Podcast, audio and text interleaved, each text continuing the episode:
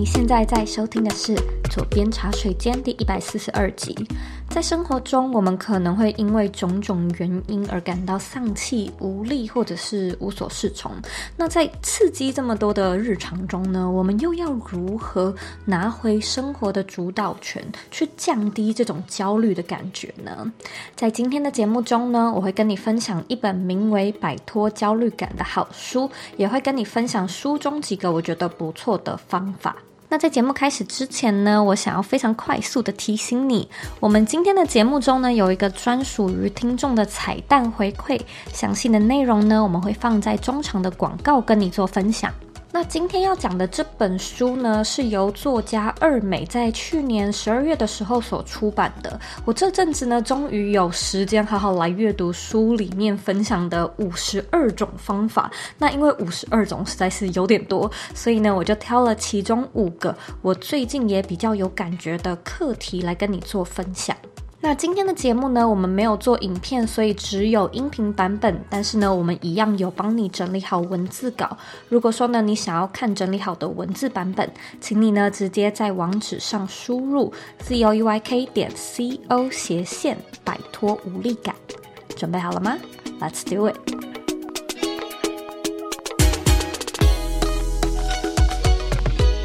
Hello，我是 Zoe，欢迎你回到茶水间。上个礼拜在我们一百四十一集中呢，我就提到我最近刚好也面临了一些人生上的迷惘。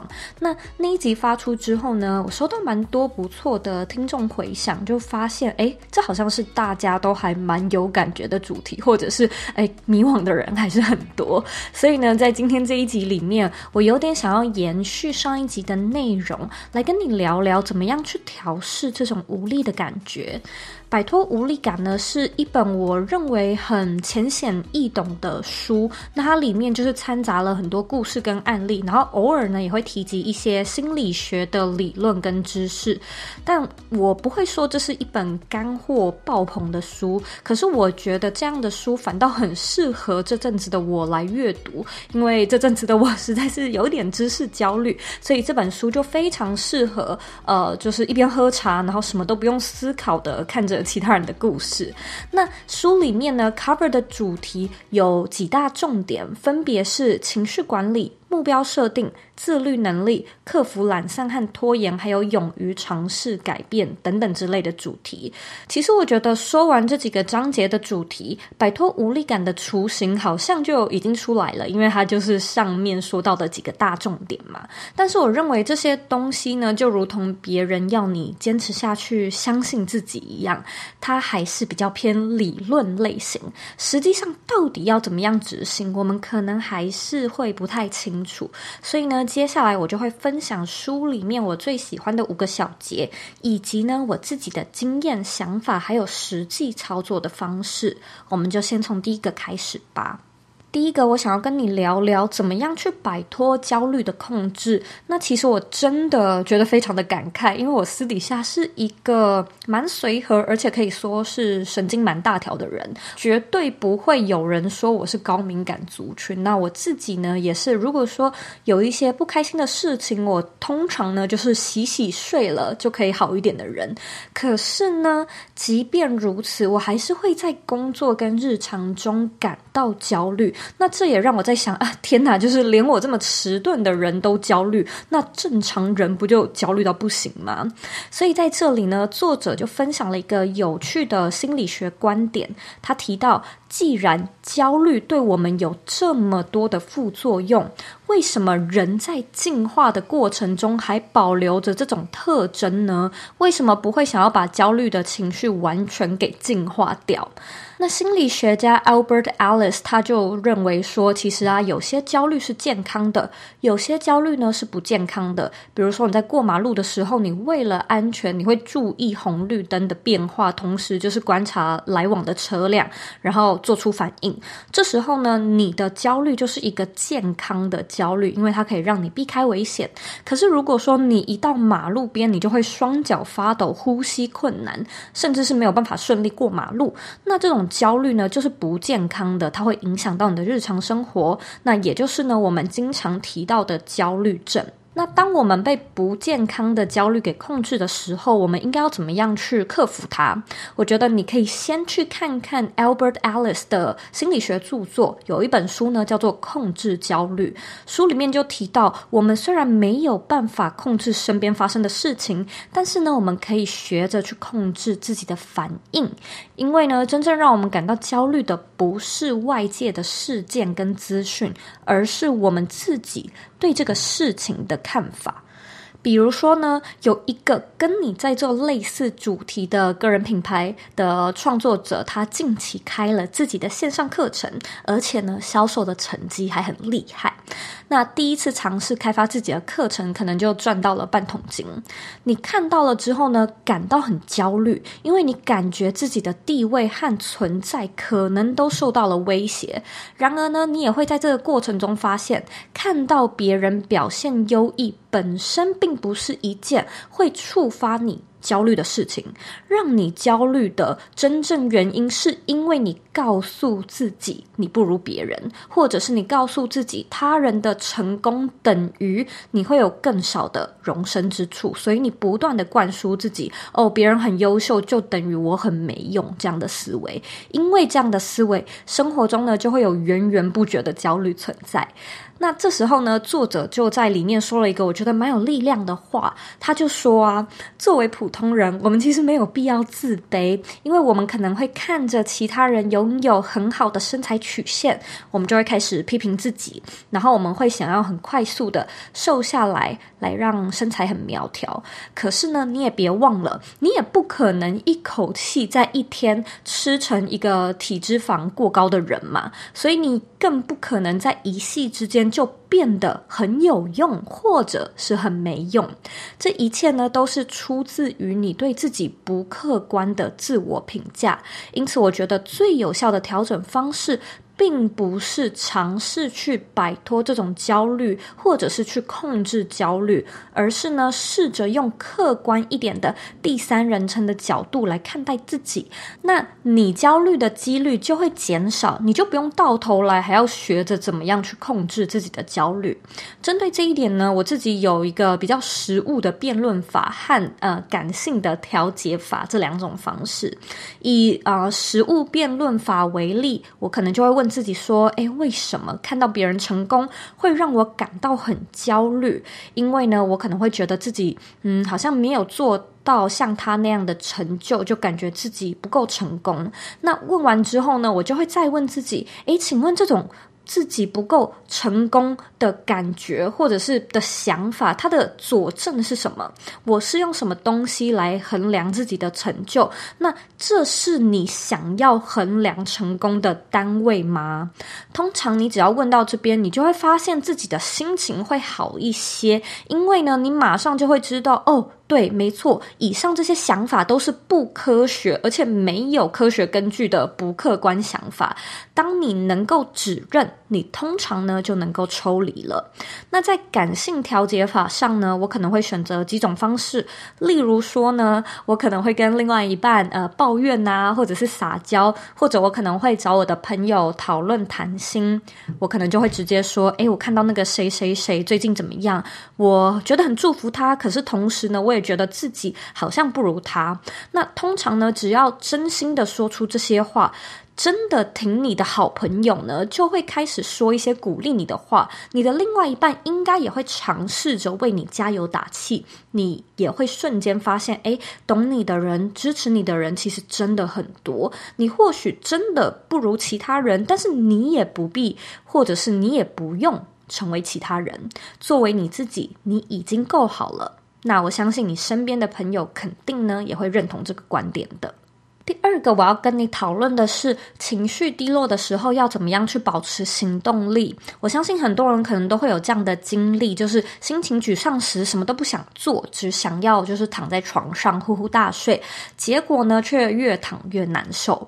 那心情不好的时候，可能会觉得，诶，带着不好的心情做事，事情可能常常会办不好。因此，有一些人可能就会说，诶，心情不好的时候就要停下来安慰自己，等到心情好了再说。但是呢，讲到这边，你可能就在想，哎，那我如果持续在等待自己的心情变好，那我原本的事情不就是会越积越多，反而会让我越不想做吗？那在这里呢，作者提到一位呃英国很有名的心理学家 Claire Weeks 曾经写过的一本书，这本书呢叫做《精神焦虑症的自救》。那 Claire 在书里面提到情绪跟身体之间的关系，并且指出有的时候人们感到疲惫，其实是情绪上的疲惫，而不是身体上的疲惫。那关于情绪疲惫，其实并不适合长期休息或者是不断的耍废，反而呢更应该要出去找一点事情做，因为这样呢你精神上的疲劳就可以得到缓解。那其实我蛮早就发现自己很知道要怎么样去区分身体性疲累或者是精神性疲劳。那我在这边呢来跟你分享我的这个小 paper，，就是当我感到很疲累的时候呢，我会去观察一下。下这个疲劳的感觉有没有烦的成分？如果说呢，我只是觉得哦好累哦，那我就会把它区分为身体性的疲劳。但是如果说在这个累的感觉中，还夹带着一种很烦，就是那个 “f” 的音会发很长的那种很烦的讨厌感的话呢，我就会把它判定成情绪性疲劳。那这个方式它或许没有科学佐证，也不适用于每一个人。但是如果说下次有这个机会的话呢，你可以多多观察，然后你可以。试试看，或许会对你有帮助。那面对身体性的疲劳呢，我的修复方式其实就是耍废。我可能会什么都不做，或者呢，我可能就只会选我想做的事情。那通常呢，在我自己的生活里面，我就是会做三件事情。大哭、大吃、大睡。那通常只要做完这三件事呢，我身体的疲劳就会消失，那动力就会回来了。而面对情绪性的疲劳，作者也建议不要什么都不做。你可以去整理东西，你可以打扫房间、洗衣服等等，或者呢，我是会找我的朋友谈心，我可能会跟我的朋友约出去吃饭，或者我可能会特地去看书或上一些线上课程。很多时候呢，是行动在前。那有了行动之后，动力才会来。尤其是以情绪性的疲劳而言的话，什么都不做，反而可能会让你的脑子有更多的时间去钻牛角尖。你越想，你就越累，你就越是什么都不想做。那透过起身来做一点事情，或许呢就可以暂时性的分心，让你纠结的情绪可以得到一点休息。那你的行动力呢就有机会去回归正常值。因此，情绪低落可能会让你越休息越无助。怎么样去保持行动力？也许就是从先起身行动开始。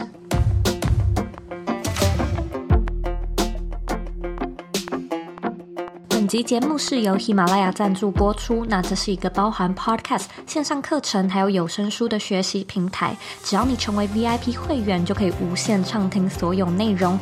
那我最近呢，也正在听喜马拉雅的有声书《精力管理手册》，它是一本含金量很高，也是现阶段的我很感兴趣的书籍。那喜马拉雅最吸引我的地方呢，就是他们找来很多世界级的大师，像是 Elon Musk、Tim Ferriss 等人，都有亲自录制音频课程。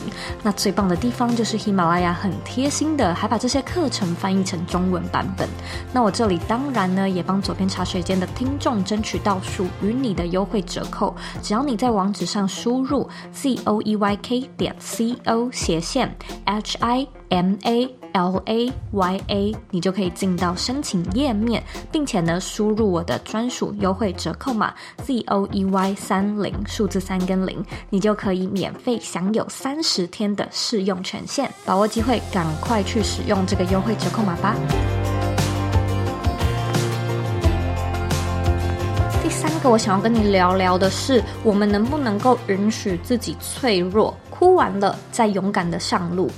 你去公司面试的时候啊，老板其实最喜欢看到你在履历表上面写的特质呢，就是抗压性强。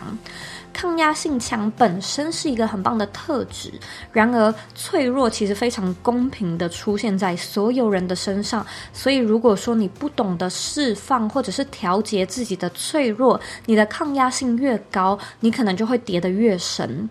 我曾经听过一句话说，成功并不是指一个人的成就地位有多高，而是呢，当他跌落谷底的时候，弹回的速度有多快。那我在看作者撰写这一段内容的时候，我突然就脑中想到一个橡皮筋的画面。或许呢，我们的压力就如同橡皮筋，就是你适时的放松，橡皮筋呢就可以弹回原形。但如果说你不断的拉扯，橡皮筋最后呢会弹性疲乏，甚至断掉。那这个比喻就有一点像是我们之前呃提到的复原力 （resilience）。我们在比的不是说呃要把自己神化，然后无坚不摧，而是你复原的速度。如果说你复原的速度快，那你就可以越挫越勇，也不会有成长或者是成就上的极限。哭完了再勇敢上路，其实是我近几年比较适应的一种舒压方式，因为。老实说，以前的我会经常觉得说，呃，这有什么好哭的？为了这么一点小事就哭哭啼啼，真的是感觉蛮没用的。可是我现在呢，会开始换一个思维想，我就会想象自己这么做呢，是在放松那个橡皮筋的弹力。那我也会开始非常有意识的去选择一些比较催泪的电影，因为我以前其实比较喜欢看一些喜剧片或者是动作片。那对于像什么浪漫爱情啊，或者是戏剧。自己没有特别的感兴趣，可是如果说现在我觉得想要哭一下的话呢，我就会特别去挑像是皮克斯的电影来看。皮克斯的电影算是我的催泪清单。那不知道你有没有特别推荐其他什么样的电影？我们现在拉回来聊这个话题，我觉得允许自己脆弱，或许呢在男生身上是一件更难去坦然面对的事情。但是我觉得你可以随时呢把我刚才提到的那个橡皮筋的画面放在。你的脑中，然后仔细的去感受一下，你橡皮筋的弹力大约承受到什么样的程度。你或许呢不一定要用哭来释放压力，有的时候像是去参加马拉松，或者呢跟朋友去唱卡拉 OK，也都是不错的选择。重点就是你要能够允许。允许是一件非常重要的事情，你要能够允许自己脆弱。如果说呢，你连自己的那一关都过不了，你就没有办法去面对自己的脆弱，你就会花更多的力气去包装自己，压力呢就会变得更大。伤心、生气、难过，其实都是我们生活中努力想要避免的情绪。不过呢，这个情绪它就会有一点点像是一个穿着狼皮的羊。这只羊或许光溜溜的，没有什么自信，所以它穿着一件想要吓唬人的大衣。但通过面对、承认、允许还有接纳的过程，或许呢，这只光溜溜的羊就会愿意坦诚相见，你就也不用再花这么多的精力跟能量在对付这些情绪。第四点，我想要和你聊聊如何保持自己的节奏。人非常的喜欢跟其他人比较。那在书里面呢，就提到心理学上其实有一个专有名词，它叫做社会比较论。那这种理论是认为说，诶，我们之所以这么喜欢跟其他人比较，是因为呢，我们每一个人都具有评价自己的心理动机。那在缺乏客观或者是非社会标准的情况之下，我们会以其他人作为比较的来源，还有衡量的尺度。那透过对比来评估自己的态度、能力或者是反应是否适合这个社会，所以呢，它就有一点像是适者生存的淘汰论。我们的大脑或许每分每秒都不断的在衡量自己是否呢会被这个社会给淘汰。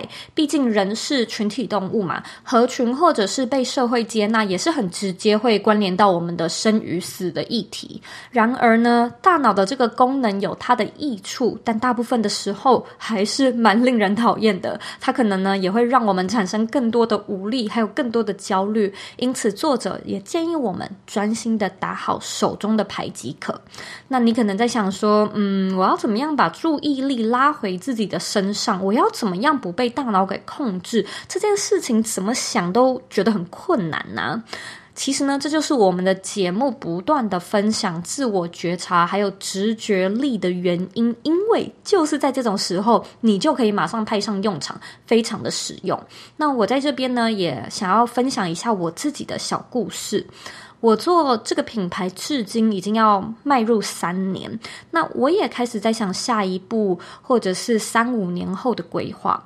照理来说，企业在面对未来的时候，很理所当然的会觉得，哎，下一步就是要持续扩大，要招募新血，要进军海外等等。那我觉得这些点子乍听之下也 make sense，毕竟做自媒体就是希望可以用自身的影响力去改变其他人。那当我能够影响的人越多，我就越有机会为这个社会带来正向的改变。所以你怎么想，你都会觉得，嗯，那这大概就是是下一步吧。但是呢，我一直对于理所当然的事情特别的小心，因为在设计思考中，理所当然极有可能是一个生活中的盲点。你要记得这句话哦，理所当然非常有可能是你生活中的盲点。当你没有办法具体的去解释说，诶，自己为什么会选择这条路，或者是为什么这么做的时候，你就很有可能是在受到社会的价值观的灌输，而去选择了一个你以为很合理的事情。我现在在看扩大团队，我也会觉得说，嗯，这有一点点像是念完大学去念研究所，念完研究所呢，出国深造，就是一步接着一步，听起来都非常的合理，而且大家也都这么做。可是我又觉得，来做个人品牌，我不就是希望可以不要受到社会的牵制，不用在社会的框架里面玩社会的游戏吗？所以，如果用这样的思维来看待个人品牌的话，不就又落入那种理所当然的陷阱里了吗？所以，究竟要如何不被大脑给控制？我鼓励你呢，去观察那种理所当然的时刻。为什么它理所当然？你说得出来吗？那这个理由有没有对齐你的核心价值呢？如果有，那很好，因为你就是在往自己期望的方向迈进。那如果没有呢？我会觉得你似乎就不用特别去改变自己的节奏。在我身上呢，我一直都在寻找一个可以百分之百说服我自己做某一件事情的理由。我不想要因为哦，应该是时候就是要来做这件事情了，或者是诶，我如果不赶快做的话，就会来不及了。无论是年年龄，或者是说可能会被其他的竞争者给追上等等。我觉得这类的原因。都不会是我想要去拓展自己事业的下一步的原因。有的时候呢，我会问自己说：“诶，如果我真的被其他的竞争者给追上，那会怎么样？他会剥夺我的理想生活吗？”有的时候，你仔细想想，就会觉得，嗯，好像也没有啊。那我们是不是不断的去创造一个有边界的游戏给自己玩，然后越陷越深，越难抽身？我们其实可以随时喊停。我觉得我也可以随时都说，诶，我不要做了，那我就可以停下来不做。可是我们呢，却又不断的把自己困在里面，以为自己不能收手，而且只能持续的往上攀升。我觉得这样的思维都是我想要去挑战。或者是想要去突破的，因此保持自己的节奏是我认为摆脱无力感非常实用的一个好方法。那也希望可以带给你一点启发。最后一个摆脱无力感的好方法就是保持好奇心。只要你有好奇心，你每一天呢都可以观察到生活中的新鲜事。最怕的呢，就是有一些人明明还超年轻，例如可能才三十几岁而已，就觉得说啊，为时已晚，我现在学也来不及了。有些人他甚至呢会把自己的梦想寄托在下一代的人的身上，因为他可能会觉得，哎，自己已经没有办法指望自己了，所以他便把成长的这个功课交。交给其他人。不过讲到这边，我觉得我们也可以换一个角度来想一想：难道不学习可以解决你对生活的无力感吗？如果答案是不行的话，你为什么又会这么抗拒？难道你想要继续过着很无力的生活吗？你可能在想说，呃，这件事情说的很容易，可是呢，开始学习一件事情，就会发现自己更多的不足，然后又更有压力了。那我认为，如果说不发现自己的不足，就可以不会有压力的话。也会有相对应的 lifestyle 可以去缓解这种症状。例如说，你大可以不要关心其他人在做些什么，你大可以不用跟其他人比较，你可以活在自己的桃花世界，然后过得很理想。我相信也不会有人有什么样的权利去破坏你喜欢的人生。但最怕的呢，就是你假装不在乎，或者你知道自己很在乎，但是呢，你又不愿跨出第一步。我曾经看过有一句话说，“Intention without action harms your self-confidence”，意思呢就是指说缺乏行动的好点子，最后呢很有可能会打击你的自信心。尽管这个点子可能是出于非常正向而且充满善意的初衷，但是如果没有付出行动，很有可能呢就会让你更加怀疑自己的能力还有行动力。那在我的生活中，我确实也有遇过一些七八十岁，但是还是非常认真求知而且不断成长的长辈。这么做呢，并不是为了去比赛或者是达成什么样的成就，而是呢，去增添生命的厚度、深度还有多样性。你可以过一个精彩有料的生活，那你也可以过一个单调无味的生活。我相信呢，精彩有料的生活比较不会让你感到无力无聊。但是我也认为，你如果呢，能够在外人看来很单调无味的生活中活出自己的味道，那它一样也是一个不错的生活方式，而你可以发现他们的共通点呢，就是对生活都保有着好奇心。你可以用同样的观看方式去看不同的事情，你呢也可以用不同的观看方式去看同一件事情。重点就是要保持开阔的心胸，拥抱新的元素，并且愿意学习，绝对呢能够让你摆脱生活的无力感，而且活得越来越开心。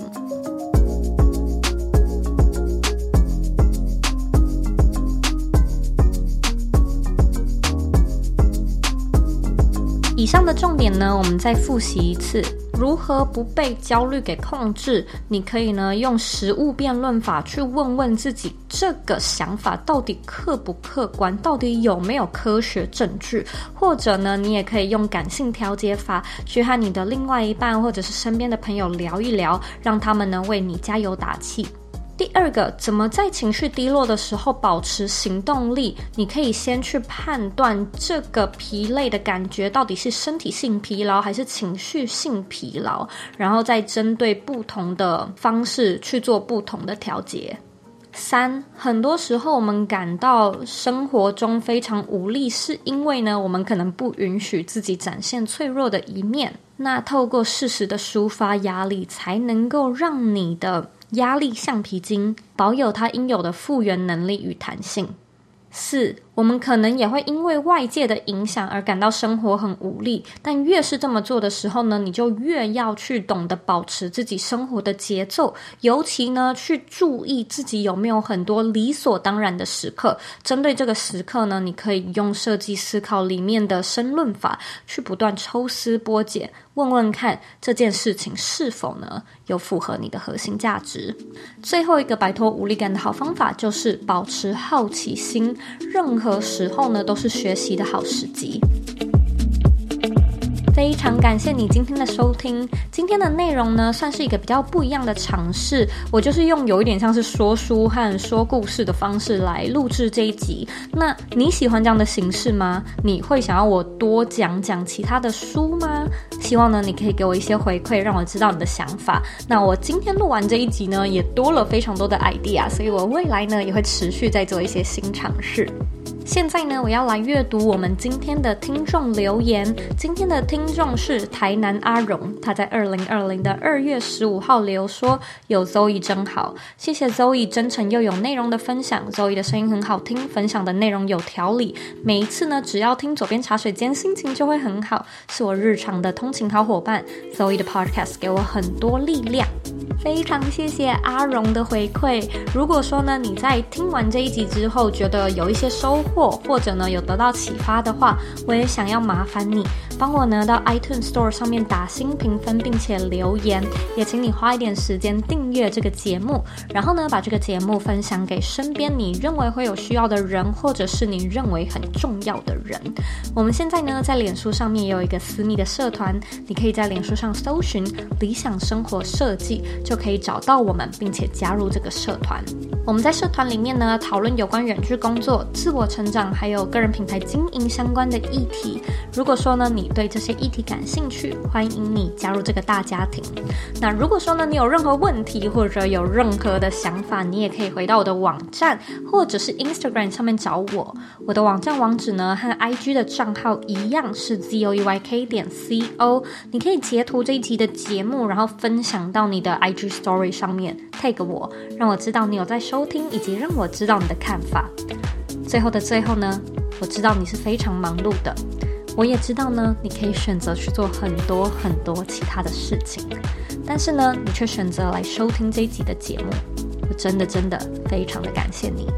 现在呢，我也想要花一点时间跟你说，你是你人生的负责人，你有权利，也有能力去过你热爱的人生。我们下次见喽。